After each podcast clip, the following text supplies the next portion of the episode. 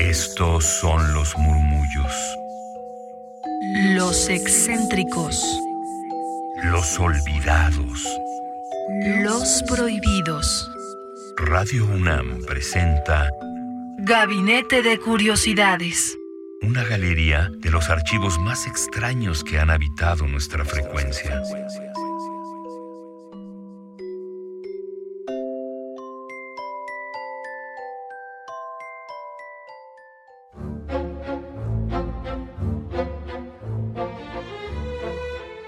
Buenas tardes, bienvenidos a Gabinete de Curiosidades aquí en Buffet Babel. Ya estamos listas para desenterrar los sonidos más extraños. Frida Rebontulet, buenas tardes. Muy buenas tardes, seguimos aquí en enero, en el primer mes de 2016, arrancando con leyendas, con cuentos, con radioteatros también. ¿Hoy qué tenemos? Hoy tenemos un relato delicioso, quizá una de las adaptaciones radiofónicas más ricas por hacer, porque bueno, vamos a hablar de un escritor de los prohibidos, de los locos, de los raros, nada más ni nada menos que Francisco Tario. Francisco Tario es este escritor mexicano que, que se dice que era como el, rechazado o el, que se, o el que se alienaba solito, ¿no? El que se separaba de toda su generación. Cuentan que él vivía en la casa detrás de la de Octavio Paz y que Paz decía que era el vecino maldito, el loco, que en la noche se escuchaban aullidos y rugidos de su casa y que él nunca sabía qué estaba pasando ahí. Bueno, Francisco Tario es un gran autor de literatura fantástica, se le ha comparado con muchos otros autores, como es el caso del uruguayo Felisberto Hernández, porque le dan voluntades a los objetos inanimados. ¿A qué me refiero con esto? En los cuentos de Francisco Tario, las cosas hablan y las cosas tienen una historia macabra, una historia triste, una historia de amor. La historia de la noche del féretro, Frida, yo creo que es una de las más raras. Primero, ni siquiera podemos irles adelantando. A lo mejor en una primera lectura no sabemos quién está hablando y de pronto nos damos cuenta de que hay, hay un matrimonio entre un féretro y un cadáver que no quisiéramos conocer.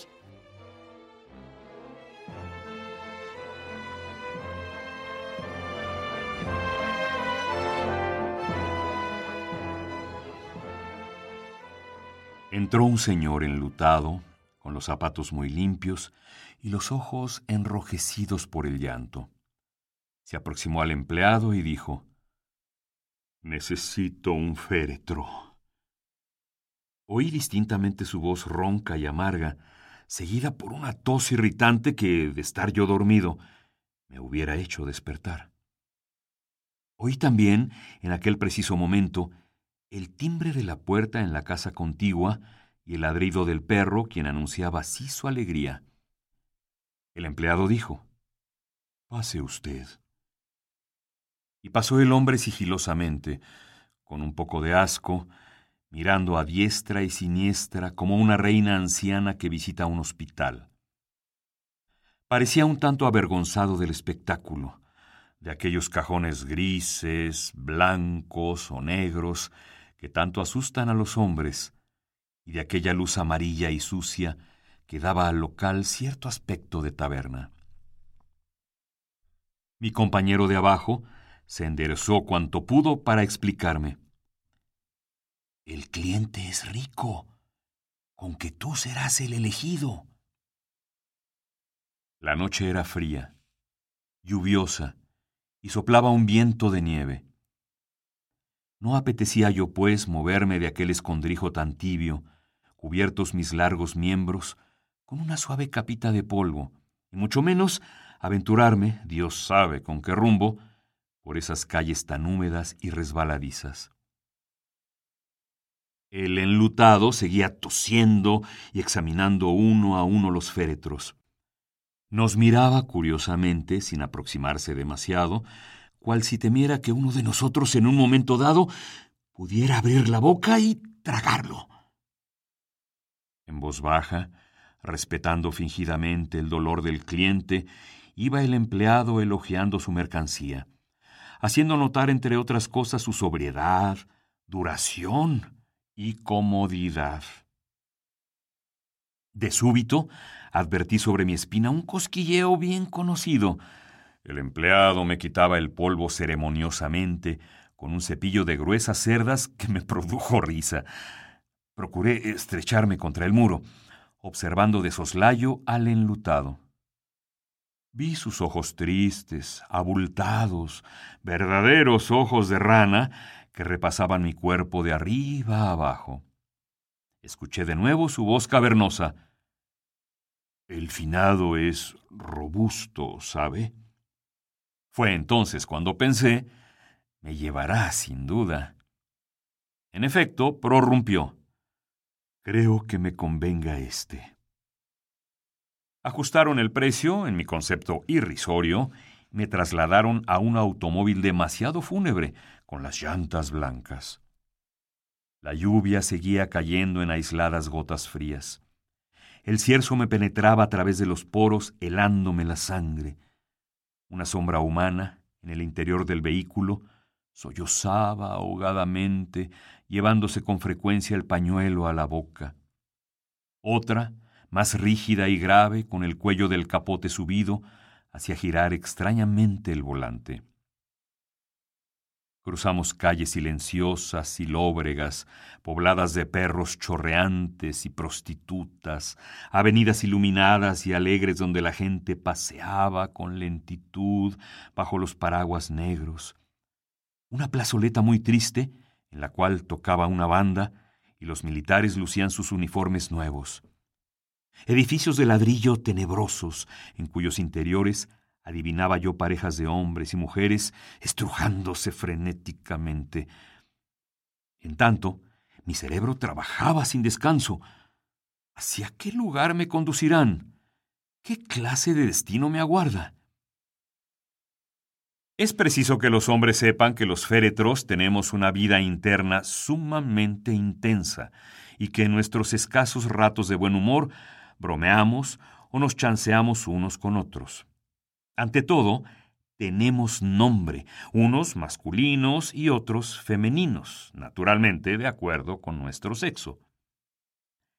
Mientras permanecemos en el almacén somos célibes.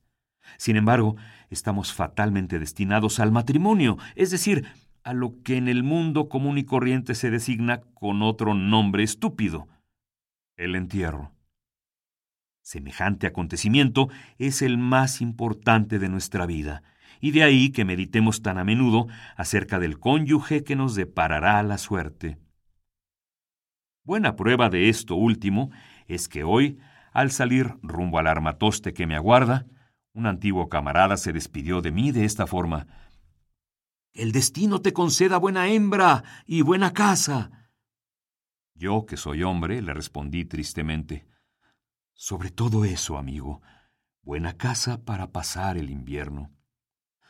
Ah, esas tumbas de tierra, enlodadas y frías, llenas de mil clases de bicharracos glotones que trepan por nuestras espaldas y nos van destruyendo lentamente. Esas tumbas ignominiosas y endebles, en cuya superficie no hay flores ni hierba, y sobre las cuales chapotea la lluvia sin piedad alguna. Esas tumbas tan pobres, tan solas, encaramadas allá sobre cualquier montaña o sumergidas en el corazón de un abismo. Cuando el automóvil se detuvo, observé que mi llegada despertaba un interés incomprensible. Se oyeron voces humanas de ¡El féretro! ¡El féretro! Alcé los ojos y vi un edificio cuadrado con dos terrazas de piedra. Suspiré aliviado. Tres hombres vestidos ridículamente me transportaron hasta un suntuoso aposento en cuyos ángulos ardían los cirios. Esos malditos cirios que chisporrotean continuamente, abrazando nuestras entrañas con sus gotas de cera blanca. Tardé un buen rato, no obstante, en descubrir a mi cónyuge. Entretanto, Tuve que realizar indecibles esfuerzos para contener la risa. Allí estaba yo tendido sobre no sé qué mueble absurdo, y los hombres desfilaban ante mí con sus levitas y sus rostros descompuestos. Me miraban a hurtadillas y tosían o se alejaban rápidamente. Nadie se mantenía ecuánime en mi presencia, cual si yo fuera una especie de monstruo culpable de la muerte de los hombres. Una muchacha fresca y esbelta, que despedía un olor en extremo agradable y que había deseado para mí con toda el alma, prorrumpió al verme Es tan terrible y tan negro. Distinguí su pecho duro y alto, que se estremecía de terror, y la línea de su vientre suave bajo la tela infame. Otra mujer, rubicunda y fea, cuchicheó una frase indulgente. Y las manijas son de plata. Pero he aquí que de pronto un chiquillo se me acerca y pregunta ¿Es para enterrar a papá? Sentí que el corazón me dejaba de latir dentro del pecho, que la cabeza me daba vueltas y que me hallaba abandonado en mitad de un túnel nauseabundo. ¿Cómo para papá? me dije. ¿No soy acaso un hombre? Quise gritar, protestando. Quise incorporarme y echar a correr sin ningún rumbo, pero no pude. Cuatro pesadas manos cubiertas de vello me sujetaron por pies y cabeza y no supe más de mí. Debí perder el sentido. Cuando desperté, un hombre gordo, hinchado, pestilente y rubio, yacía sobre mis pobres huesos. Ardían los cirios en torno mío, salpicándome las ropas. Rezaba un sacerdote, mirando por encima de sus anteojos a las mujeres bonitas. Unos gemían con ayes velados, otros chillaban procazmente sin comprender el destino del hombre, caían por tierra pétalos de flores, no pudiendo soportar más el oprobio de que era víctima, hice un sobrehumano esfuerzo y derribé al cadáver. Cayó éste con gran aparato, partiendo por la mitad un cirio que se apagó instantáneamente. Cayó con la cabeza hacia abajo, haciendo tronar el piso. Yo grité y no me oyó nadie. No quiero. No quiero. Todos se apresuraron a levantar al muerto, aunque pesaba demasiado. Estaba rígido y frío como un árbol. Me dio horror. Vi a lo lejos a la jovencita fresca, muy pálida y aterrada, con las manos sobre el descote. Su perfume me embriagó esta vez, removiendo mis instintos. Lograr poseerla. Pensé con angustia, pero de nuevo Cayó a plomo sobre mí el hombre ventrudo y fétido, cuyo cuerpo parecía exactamente una vejiga.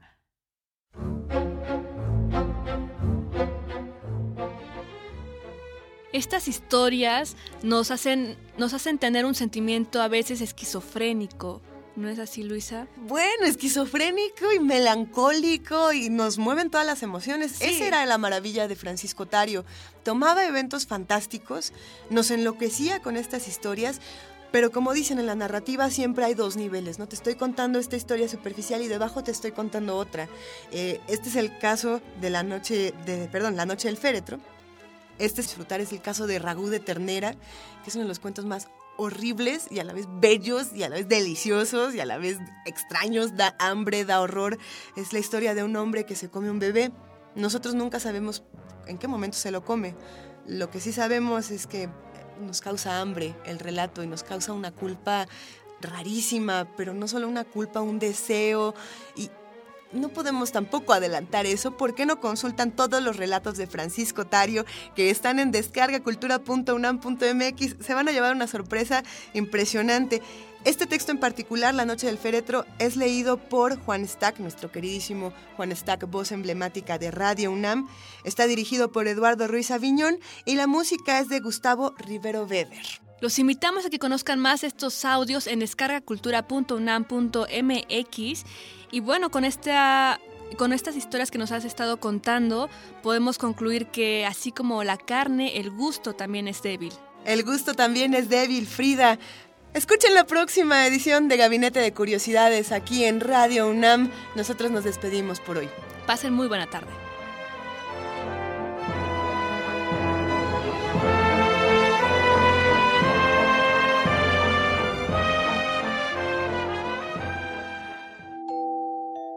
Esta fue una producción de Radio UNAM con el apoyo de Descarga Cultura. Gabinete de Curiosidades. Una galería de lo extraño